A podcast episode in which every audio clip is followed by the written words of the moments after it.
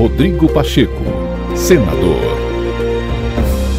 Durante participação em evento realizado pelo BTG nesta terça-feira em São Paulo, o presidente do Congresso Nacional, Rodrigo Pacheco, afirmou que a aprovação da reforma tributária deve ser tratada como um dever de casa pelo parlamento, em conjunto com o executivo. Ele declarou ainda ser importante a aprovação de um novo marco fiscal, e os dois temas representam o caminho mais óbvio para viabilizar o desenvolvimento do país. Me parece muito óbvio e eu não acredito que o governo pense diferente disso, que os dois caminhos ou as, as duas é, é, é, é as duas ações concretas que precisam ser feitas imediatamente para se buscar redução de taxa de juros, estabilização da inflação, gerar uma crença e um sentimento de otimismo para que investimentos sejam feitos no Brasil e que investimentos internacionais possam ser feitos no Brasil, é, não há dúvida alguma, o início da tramitação da reforma tributária,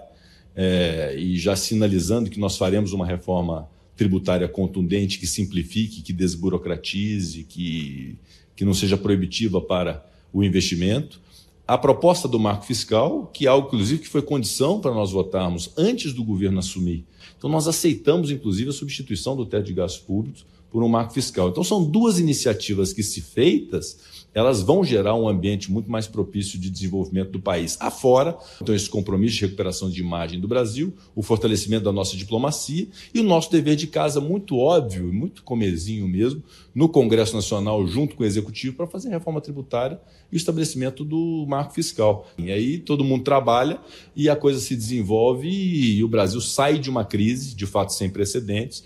por conta da fome e da miséria que realmente aumentou muito, ainda há muito desemprego no Brasil, é, e nós precisamos corrigir isso. E o caminho me parece muito simples, é, nós não precisamos é sofisticar muito, é esse o caminho que nós precisamos fazer e deixar que as coisas fluam no Brasil.